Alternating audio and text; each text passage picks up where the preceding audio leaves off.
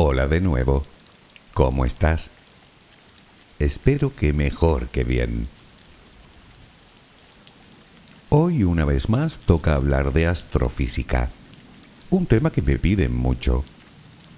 Puede que no sea el que más te interese a ti particularmente, y estás en tu perfecto derecho, para gustos, colores. Por eso normalmente siempre intento dar, como se suele decir, una de cal y una de arena. De todas formas, yo creo que el cosmos es un extraordinario lugar al que viajar. Primero porque nos invita a conocer un poco mejor el lugar que ocupamos en este vasto universo, pero también porque desde mi punto de vista es el destino perfecto para llevar la mente y apartarla del mundanal ruido. Y nunca mejor dicho, porque si hay algo que abunda en el espacio es precisamente el silencio.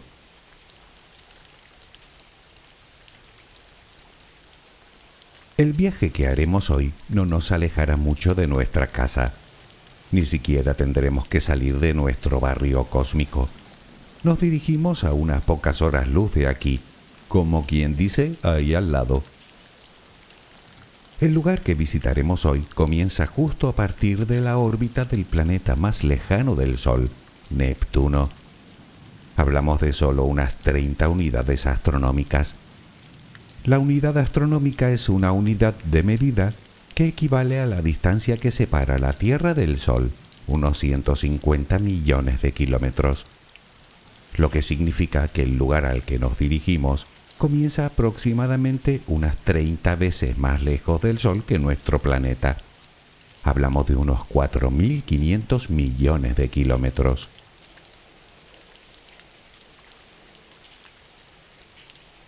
Claro que llamar lugar al sitio al que nos dirigimos es un tanto impreciso.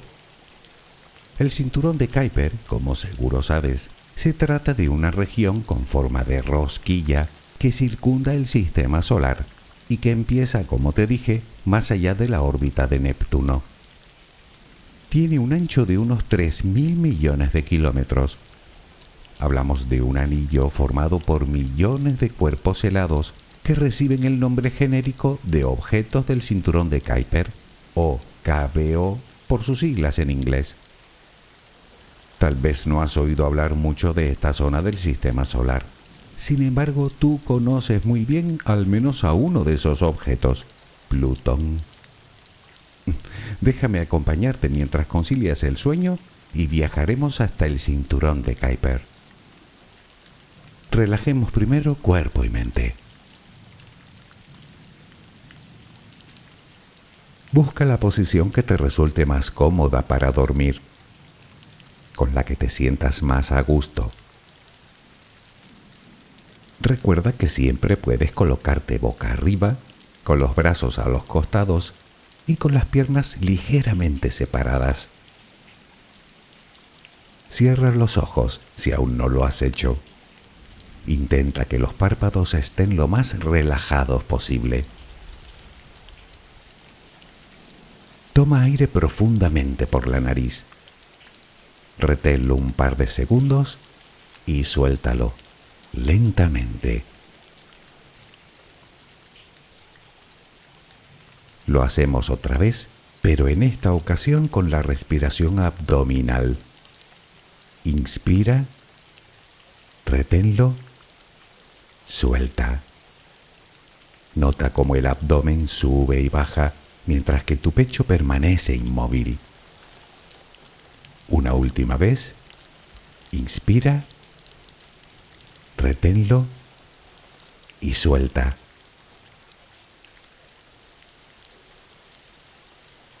Ahora intenta visualizar el aire que inhalas como si fuera luz. Con cada inspiración entra un poco de luz en tu interior y con cada exhalación sale todo lo que intoxica tu vida, todo lo que contamina tu mente y tu espíritu. Inhalas luz, exhalas malos pensamientos, preocupaciones, estrés, ansiedad. Cada vez tu cuerpo se va inundando más y más de esa luz, blanca, serena, purificadora. Poco a poco cada rincón de tu interior se va iluminando hasta que te conviertes en luz. Todo tu cuerpo es luz. Continúa respirando normalmente, sin forzarlo, a tu propio ritmo. Inhalas luz, exhalas luz.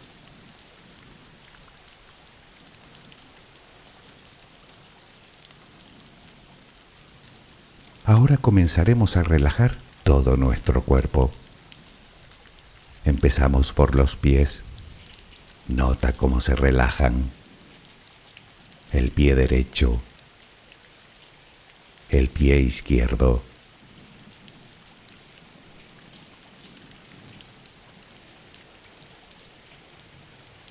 Centra tu atención ahora en las piernas.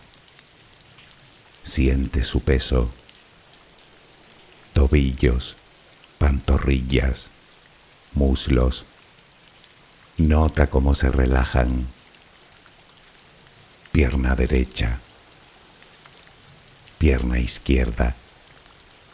Ambas quedan completamente relajadas.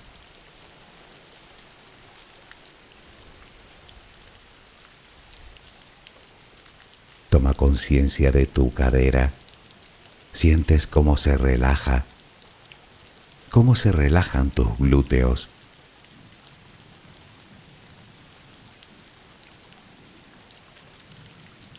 Piensa ahora en tu abdomen que sigue balanceándose con cada respiración. Nota cómo se relaja también.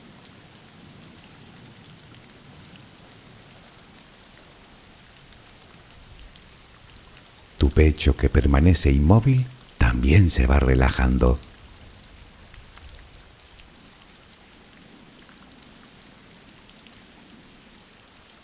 Siente ahora tu espalda. Sientes que cada vez pesa más y más.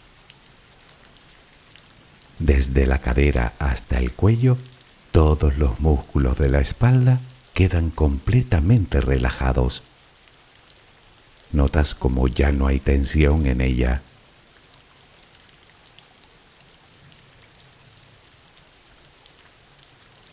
Notas los hombros que lentamente se van relajando también.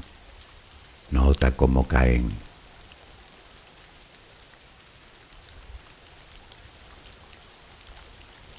Presta atención ahora a los brazos. Tu brazo y antebrazo derecho tu mano derecha, los dedos de esa mano. Todo queda relajado. Tu brazo y antebrazo izquierdo, tu mano izquierda, los dedos de esa mano. Notas el peso de ambas extremidades.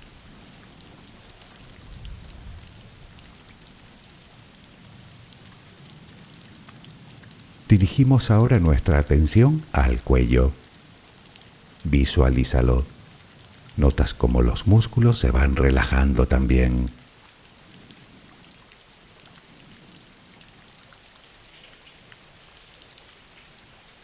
La mandíbula, las mejillas,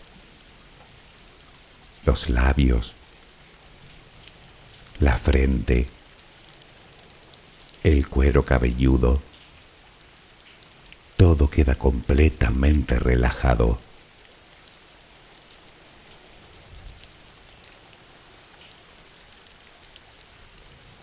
Sigue respirando lenta y serenamente.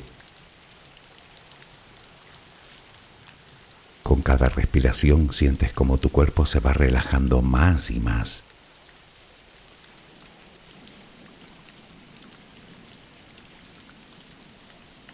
siente cómo resplandeces de paz, de bondad, de gratitud, de calma, de compasión, de amor. Continúa respirando suavemente. Recuerda que ahora eres luz. Solo respira tranquilamente.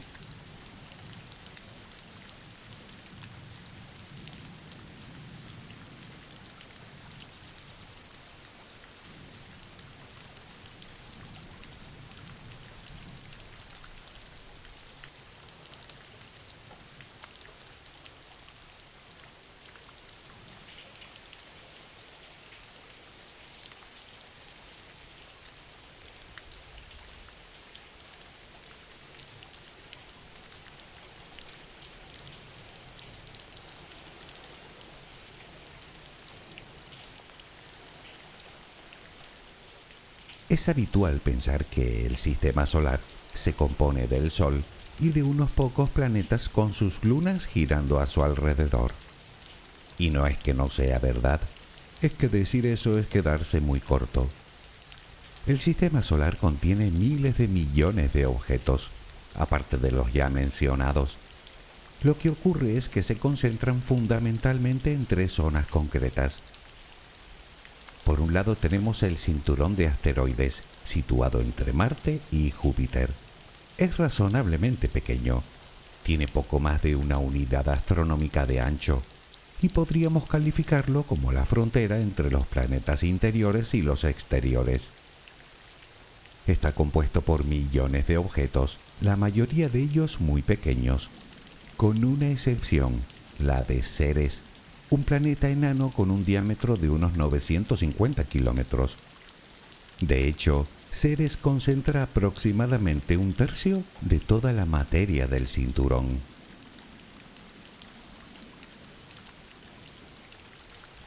En segundo lugar nos encontramos con la zona que nos ocupa hoy, el cinturón de Kuiper, situado más allá de la órbita de Neptuno y mucho mayor que el cinturón de asteroides. Por último, la tercera zona donde se concentra otra gran cantidad de materia queda en los confines mismos del sistema solar, la nube de Oort. Solo que en este caso no se trata de un anillo, sino de una especie de burbuja compuesta de objetos que envuelve todo el sistema a modo de cáscara. Si el cinturón de Kuiper es grande, este es auténticamente descomunal comienza a unas 2.000 unidades astronómicas del Sol y se extiende entre un cuarto y un tercio de la distancia que nos separa de la estrella más cercana a nuestro sistema, Próxima Centauri. Precisamente y según se cree, desde aquí, desde la nube de Oort, parten los cometas llamados de largo periodo, que son aquellos que tardan más de 200 años en completar una órbita completa alrededor del Sol. Uno de los ejemplos más claros lo tenemos en el cometa Yakutake, con un periodo orbital de unos 170.000 años.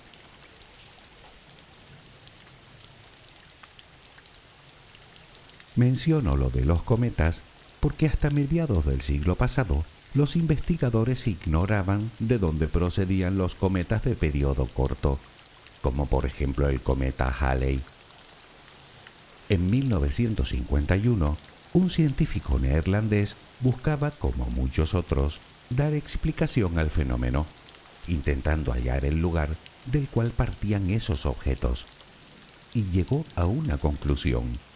Tiene que haber una zona más allá de Plutón que albergue estos cuerpos. El nombre del científico era Gerard Kuiper, y al final resultó que su predicción era completamente cierta con una sola salvedad. No está más allá de Plutón, sino que comienza justamente en él.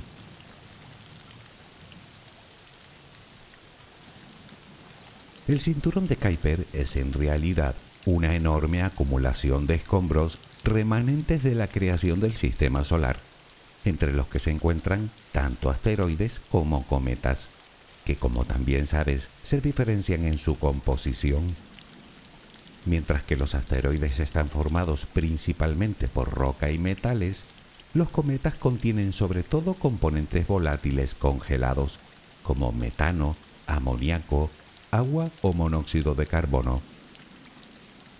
Los científicos creen que al principio todos esos restos se encontraban mucho más cerca del Sol de lo que están hoy, y que luego, producto de las injerencias gravitatorias de los grandes planetas, fueron emigrando hasta ocupar el lugar en el que se encuentran en estos momentos. Te decía antes que se extiende entre las 30 y las 50 unidades astronómicas del Sol, aunque esa es la parte densa, por así decirlo. Justo después, la densidad cae drásticamente y nadie sabe aún muy bien por qué. Los científicos han llamado a esa zona concreta el acantilado de Kuiper. Más allá se encuentra una región mucho mayor, de unas mil unidades astronómicas, pero con una densidad especialmente baja de objetos, a la que llaman zona de dispersión.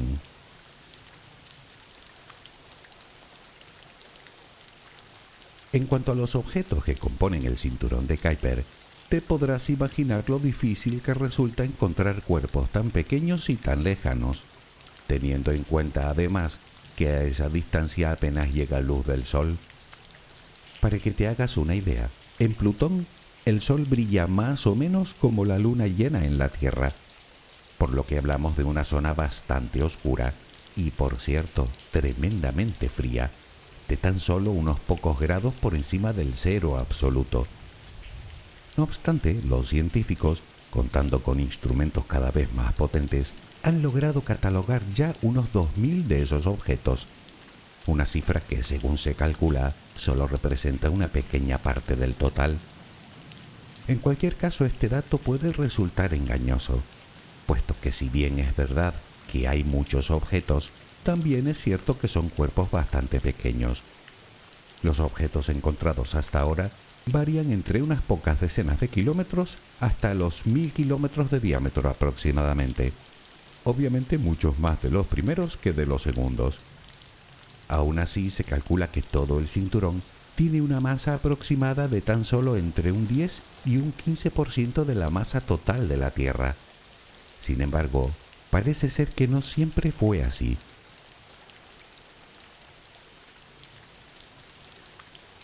El cinturón de Kuiper original, en opinión de los expertos, contenía entre 7 y 10 veces la masa de la Tierra. ¿A qué se debió esa pérdida de masa? La respuesta es la erosión. Me explico.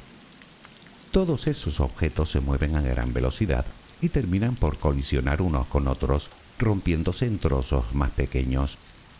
Cada colisión varía la trayectoria de los implicados, así que unos pedazos son expulsados hacia el exterior del sistema, pasando a formar parte de la nube de Oort, y otros hacia el interior.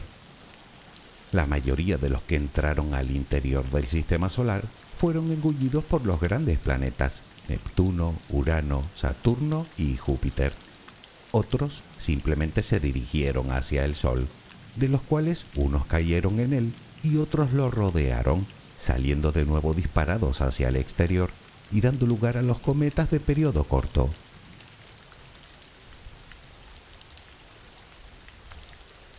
El cuerpo más conocido del cinturón de Kuiper es, sin lugar a dudas, Plutón. Como bien sabes, hasta comienzos de este mismo siglo, Plutón era considerado un planeta más del sistema solar, el noveno. Sin embargo, dada la estructura del propio sistema, me refiero al orden en el que se alinean los planetas a partir del Sol, primero los rocosos, luego los gigantes gaseosos y más allá los gigantes helados, no se entendía que hacía un diminuto planeta compuesto de roca tan lejos del Sol.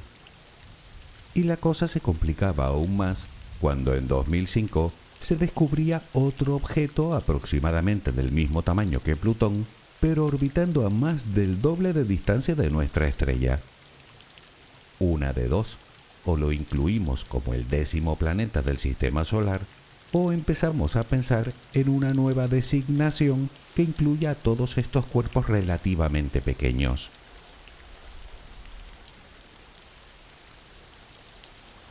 A este nuevo planeta encontrado se le llamó de una forma bastante apropiada, habida cuenta del debate suscitado. Eris, la diosa de la discordia. Así pues, Plutón, Eris y Ceres pasaron a formar parte de una nueva lista de cuerpos celestes, la de los planetas enanos. Aunque de momento no es que sea una lista muy larga, aparte de esos tres hay que sumar a Umea y a Makemake, ambos alojados también en el cinturón de Kuiper. De momento esos son los objetos confirmados que pueden considerarse planetas enanos. Probablemente hayan más, pero las dificultades de encontrarlos son mayúsculas. No obstante, los científicos sospechan que algunas lunas como Tritón de Neptuno o Febe de Saturno podrían haber formado parte del cinturón de Kuiper en un pasado remoto. Sacadas de sus órbitas estables, posiblemente fueron atrapadas por la gravedad de esos planetas alrededor de los cuales continúan girando.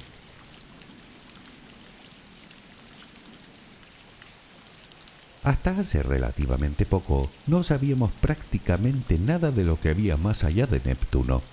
Solo conocíamos a Plutón. Y de hecho hasta bien entrada la década de los 70 ignorábamos incluso la existencia de Caronte, su luna principal. Más tarde el telescopio espacial Hubble pudo fotografiarlo, pero aún así, a nuestros ojos no era más que una fotografía muy pixelada que solo dejaba entrever zonas de color oscuro y zonas de color más claro. Hoy en día, y gracias a la misión Nuevos Horizontes, enviada por la NASA en 2006, sabemos muchas más cosas de este y de otros cuerpos del cinturón de Kuiper.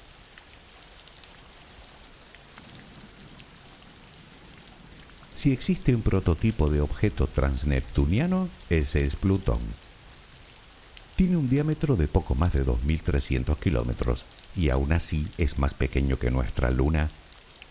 Su órbita es muy excéntrica y muy inclinada con respecto al plano de la eclíptica. Su año, es decir, el tiempo que tarda en dar una vuelta completa alrededor del Sol, dura la friolera de 248 años terrestres. En su perihelio, es decir, en el momento en el que más se acerca a la estrella, se llega a colar en el interior de la órbita de Neptuno, lo que hace que aparezca una atmósfera formada principalmente por metano, nitrógeno y monóxido de carbono. Por contra, en su afelio, se aleja tanto del Sol que esa atmósfera se vuelve a congelar, cayendo sobre su superficie en forma de nieve.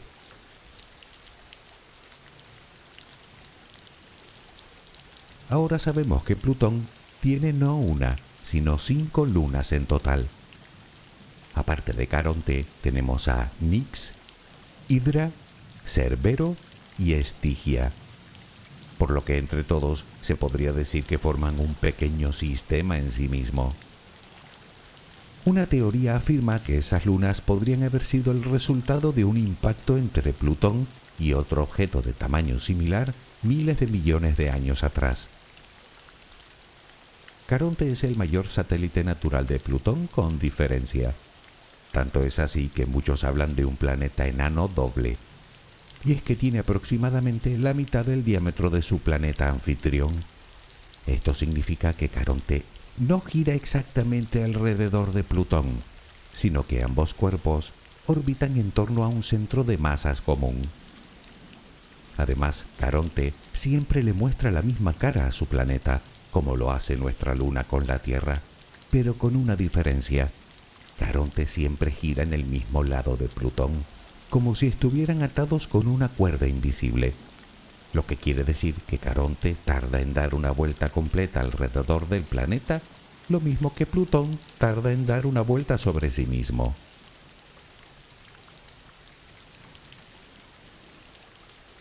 Como te decía antes, hasta la llegada de la sonda Nuevos Horizontes, apenas sabíamos nada de la superficie de Plutón.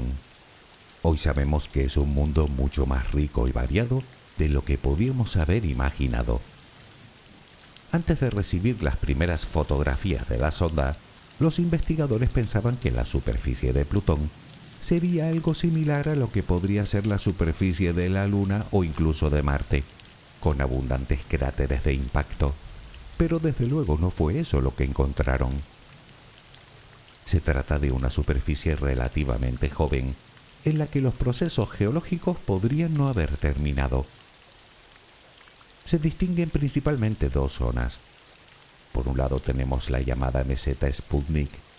Se trata de una extensa llanura elevada, más brillante que el resto, cubierta de distintos tipos de hielo y en cuyos bordes fluyen glaciares de nitrógeno, de forma similar a como fluyen los glaciares de hielo de agua en la Tierra. La otra gran zona está cubierta de montañas, algunas de hasta 6 kilómetros de altura. Parece ser que muchas de ellas podrían ser criovolcanes, volcanes que no expulsan lava, sino algún tipo de hielo, puede que de amoníaco o incluso de agua. De todas formas, en Plutón no solo hay mesetas, montañas y criovolcanes, además tiene cordilleras, acantilados, fosas, valles y algunas zonas de morfología muy irregular y de color oscuro en la región ecuatorial, que hasta el momento siguen siendo un misterio. Pero hay más, tal vez lo más sorprendente de todo. Plutón podría albergar un océano de agua líquida bajo su superficie un océano que podría contener tanta agua salada como la que hay en la Tierra. Un océano que según los científicos podría contener algún tipo de vida.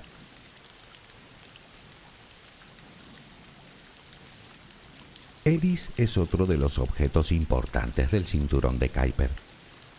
Es uno de los planetas enanos más grandes que se conocen, sensiblemente mayor que Plutón, pero orbita mucho más lejos del Sol a unas 68 unidades astronómicas, o dicho de otra manera, se encuentra a unas 9 horas luz del Sol. Tanto es así que dar una vuelta completa alrededor de nuestra estrella le lleva nada menos que 557 años terrestres. Está tan lejos de la estrella que hablamos de un objeto extremadamente frío, por lo que los científicos creen poco probable que la vida se haya podido desarrollar en él.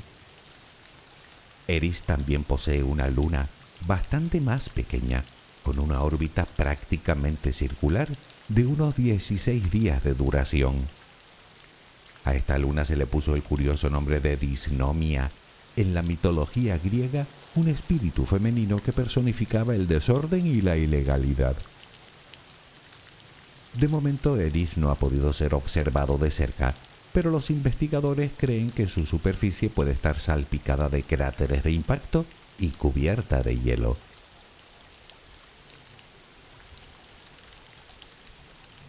Otro planeta enano del cinturón de Kuiper es Aumea, la diosa hawaiana de la fertilidad, de poco más de 1600 kilómetros. Se encuentra a unas 43 unidades astronómicas del Sol y su año tiene una duración de unos 285 años terrestres. Pero este planeta enano tiene una particularidad, y es que gira sobre sí mismo de forma muy rápida. De hecho, su día dura solo unas horas. Eso hace que su forma se parezca mucho a la de un balón de fútbol americano. Los científicos creen que su rápido giro y en consecuencia su extraña forma probablemente se deban a una colisión con un objeto de aproximadamente la mitad de su tamaño.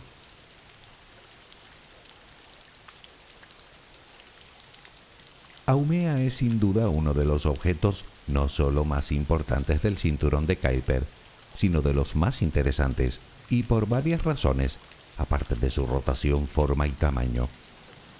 Por un lado tiene dos lunas conocidas, que por cierto reciben el nombre de las hijas de Aumea, Iaka, su luna exterior, y Namaka, la interior. Pero lo más sorprendente es que tiene anillos, de hecho, es el primer objeto que se conoce del cinturón de Kuiper que los tiene. La verdad es que no se sabe mucho más de este pequeño plutoide, salvo que también está compuesto por roca y hielo, y que tampoco parece mantener condiciones apropiadas para la vida.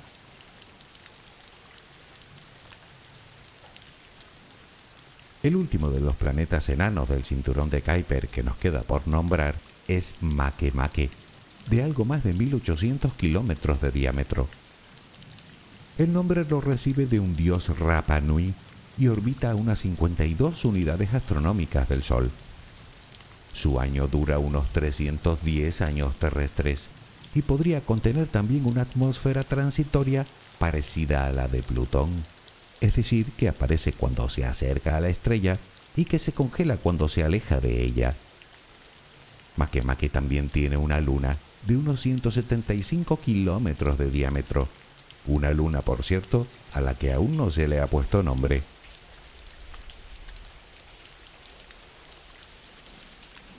Estos son los planetas enanos confirmados del cinturón de Kuiper. Sin embargo, existen otros cuerpos, de los que de momento se sabe muy poco, susceptibles de ser admitidos en esta lista. Ejemplo de ellos son Sedna, Orcus, Quaoar o Varuna, entre otros. No obstante, como te dije al principio, el cinturón de Kuiper contiene muchísimos más objetos, eso sí, bastante más pequeños, aunque no por ello menos interesantes. Para terminar, déjame que te hable de uno de ellos.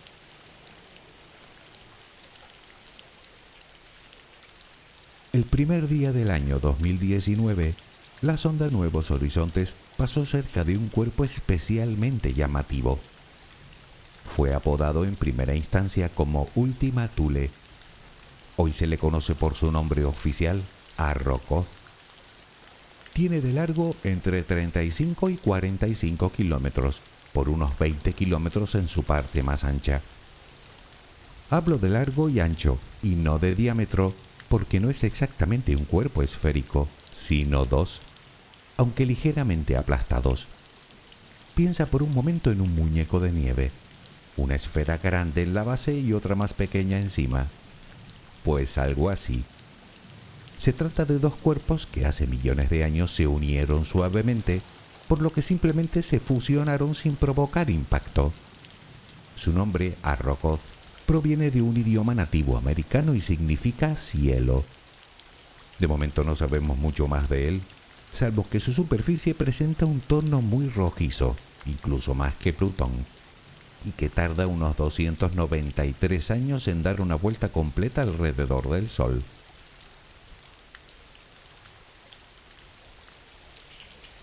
Aún nos queda muchísimo que descubrir del cinturón de Kuiper, de ese enorme, lejano y primitivo depósito de material sobrante de la formación del sistema solar.